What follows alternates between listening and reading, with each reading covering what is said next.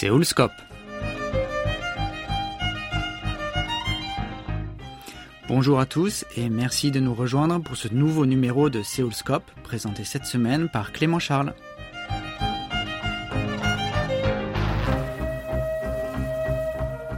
Sébastien Faletti, correspondant du Point et du Figaro en Asie, est un habitué de Pyongyang.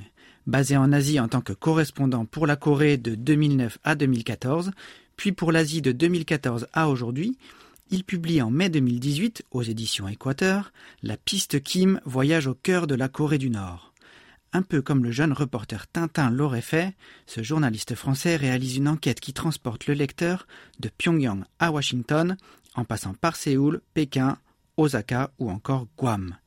Il y rencontre des transfuges, des membres de la CIA, des experts et autres diplomates afin de percer la psychologie de l'homme le plus mystérieux de notre époque, Kim Jong-un. Le mois dernier, il a donné une conférence débat à Séoul sur le thème Peut-on faire confiance à Kim Jong-un? Nous nous sommes rendus sur place.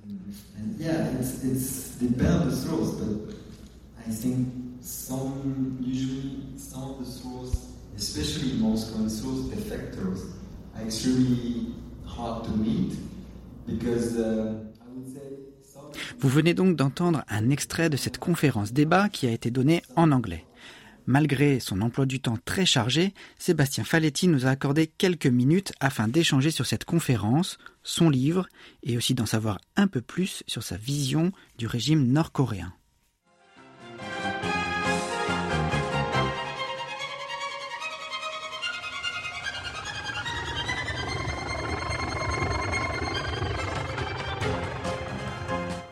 Notre invité nous parle tout d'abord de ce livre La piste Kim, voyage au cœur de la Corée du Nord, et puis de l'origine de cet intérêt pour la Corée du Nord.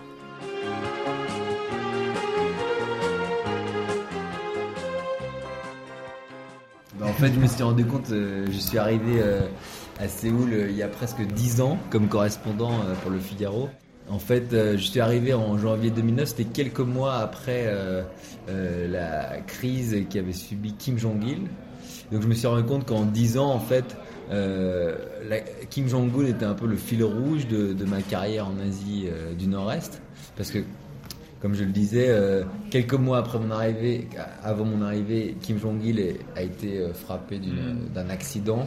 Et quand je suis arrivé, la grande question c'était qu'est-ce qui va se passer après Kim Jong-il? Il est malade, il va bientôt disparaître. Est-ce qu'il a un successeur? Qui est le successeur? Donc dès le début de ma carrière à Séoul, la question a été autour de qui est cette personnage. Et donc les premières années, on était à chercher dans dans l'obscurité un nom. Je suis allé à Pyongyang notamment euh, quelques jours avant que le nom de Kim Jong-un sorte officiellement. là, j'ai pu parler à des gens à Pyongyang qui m'ont révélé qu'ils avaient déjà des cours sur lui, euh, sur ce personnage. Et ensuite, après, je l'ai suivi euh, jusqu'à maintenant et suivi son parcours. Donc, en écrivant ce livre, je me suis rendu compte effectivement que c'était un fil rouge. Et donc, ce livre, La piste Kim, le mot la piste, c'est un peu l'idée d'une enquête policière, comme, comme un détective, on suit une piste, et c'est un peu la métaphore du travail de journaliste à Séoul couvrant la Corée du Nord. C'est-à-dire qu'on a des, indices, mais on est euh, perdu dans, dans, dans, l'obscurité. C'est un peu comme un puzzle. On essaie de, de mettre les pièces ensemble, mais le, puzzle n'est jamais complet. Euh, donc la piste Kim, c'est cette évocation-là et euh, l'idée aussi, c'est d'emmener le lecteur dans un voyage. Donc c'est aussi la piste, ça peut être aussi une piste de randonnée. C'est l'idée qu'on traverse dans ce livre. Euh, on part de Shanghai où j'étais basé, puis on va euh, au Japon, on va à Pyongyang, on va à Séoul, on va en Chine sur la, frontière avec la Corée du Nord, mm. on va même à Guam chez les Marines américains, on va à Washington. Donc l'idée c'était aussi que ce soit un voyage. Et donc ce livre, c'est un livre de journaliste, c'est pas un livre d'expert. Et c'est un livre qui veut à la fois apporter des informations sur la, dynastie des Kim, mais aussi que le lecteur y trouve du plaisir dans la lecture. Dans quel but avoir mis en place cette conférence? Pourquoi l'avoir intitulée ainsi? Peut-on faire confiance à Kim Jong-un? Continuons d'écouter Sébastien. Ben, on s'est dit que c'était, vu le contexte actuellement, on a vu cette année euh, des, développements assez extraordinaires dans les relations intercoréennes, mais aussi avec, entre la Corée et les États-Unis. On sent qu'il y a un processus qui a été lancé euh, avec Donald Trump. Euh, Et donc aujourd'hui, on est un moment où tout le monde se pose la question est-ce que ça va aller plus loin? Est-ce qu'on peut faire confiance Kim Jong-un affirme qu'il est prêt à dénucléariser, qu'il est prêt à, à, travailler, à s'ouvrir, à, travailler main dans la main avec euh, la communauté internationale, avec la Corée du Sud. Toute la, on s'est dit que c'était la bonne question à poser aujourd'hui. C'est la question, je pense, que beaucoup de gens se demandent. Euh, est-ce que, est-ce que ça vaut la peine d'aller plus loin, comme notamment le, président euh, sud-coréen Moon Jae-in le, suggère, de pousser.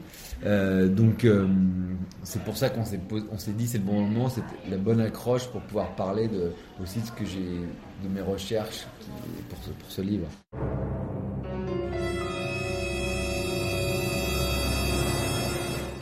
En quelques mots, qui est Kim Jong-un?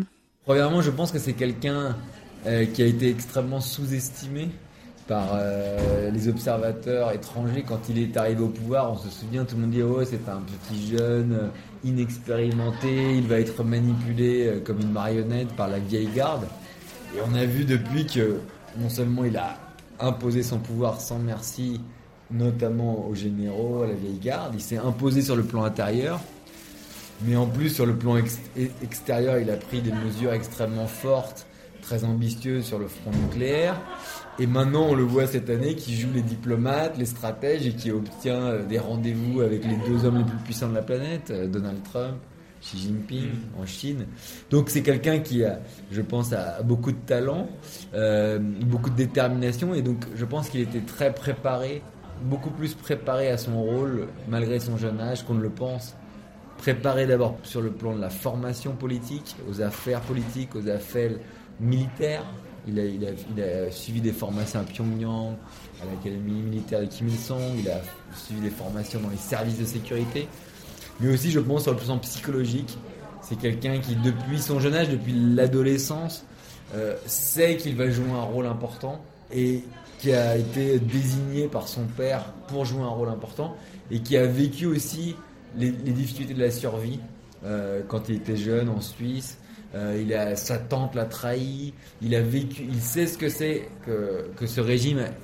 Quand il était adolescent, ce régime a failli disparaître. C'était l'époque de la famine. Je pense qu'il a vécu des expériences fortes. Donc, il a conscience des enjeux. Et bien sûr, pour lui, l'enjeu est extrêmement lourd parce qu'il ne peut pas se permettre un échec. Parce que si jamais il ne réussit pas à se maintenir, pouvoir, pour lui, c'est sans doute euh, la mort certaine. C'est pas simplement un échec politique. Ça se terminera euh, très mal pour lui. Donc il joue gros, et comme il joue gros, bah, il, il, prend beaucoup de risques, mais euh, il, il avance de façon très stratégique. Que penser des récentes évolutions des relations intercoréennes? Les médias rêvent d'un rapprochement des deux Corées. Est-ce envisageable?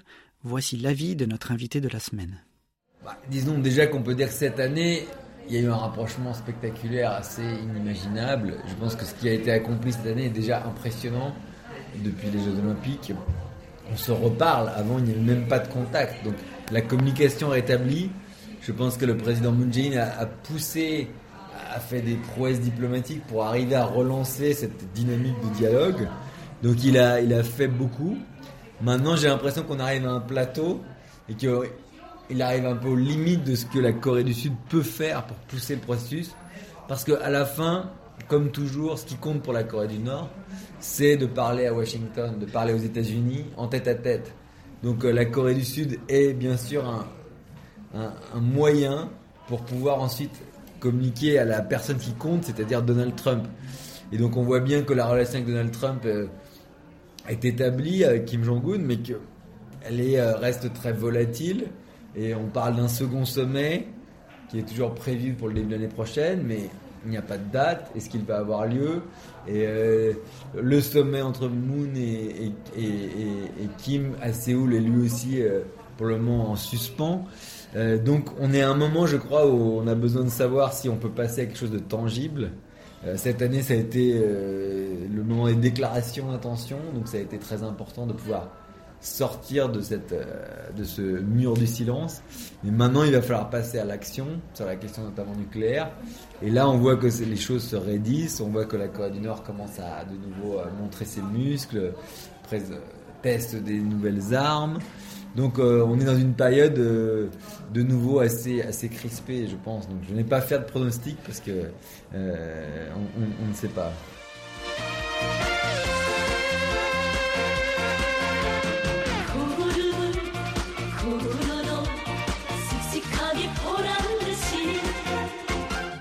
Mais être journaliste étranger en Corée du Nord, ce n'est pas un peu compliqué J'ai fait plusieurs voyages euh, en, Corée du Nord. À chaque fois, moi, comme je dis, euh, en tant que journaliste, je dis souvent, quand on est à Pyongyang, on fait pas du journalisme, on fait de l'impressionnisme. Car il est impossible de faire un vrai reportage en Corée du Nord. On est toujours suivi, contrôlé par des guides qui s'occupent de, nous surveiller.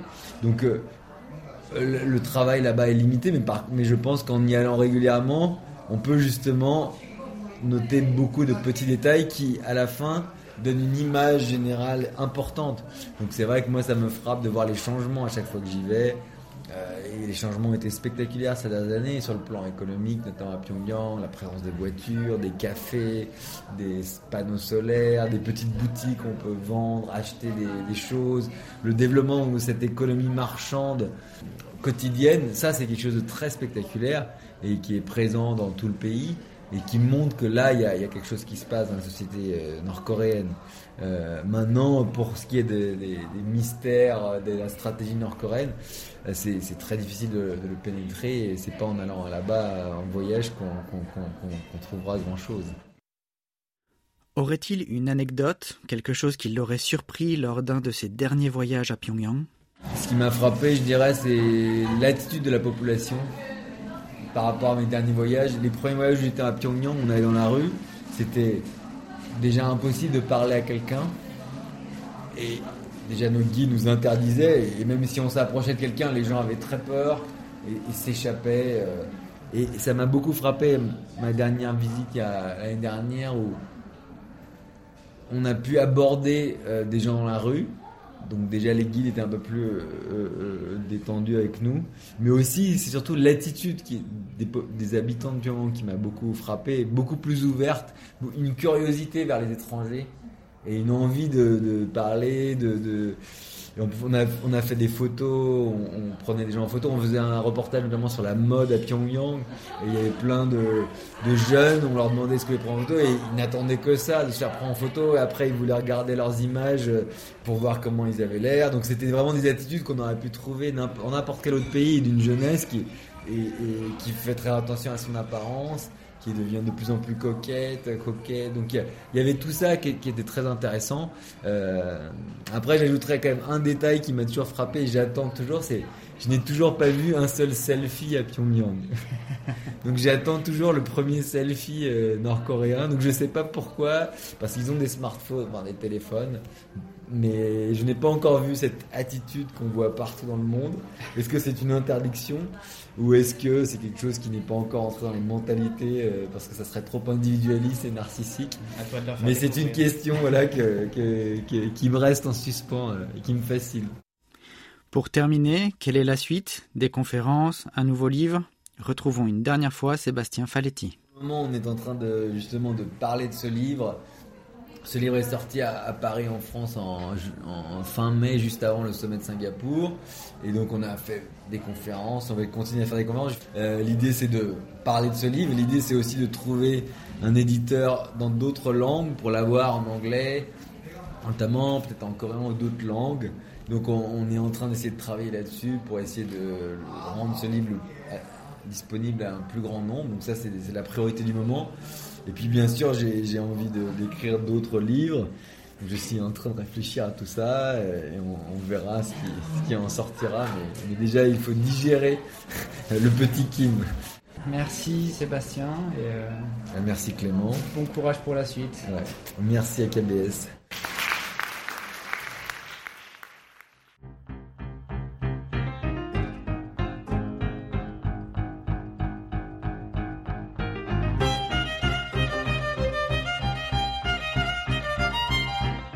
Nous arrivons au terme de cette émission que vous pouvez réécouter à tout moment sur notre site internet world.kbs.co.kr/french.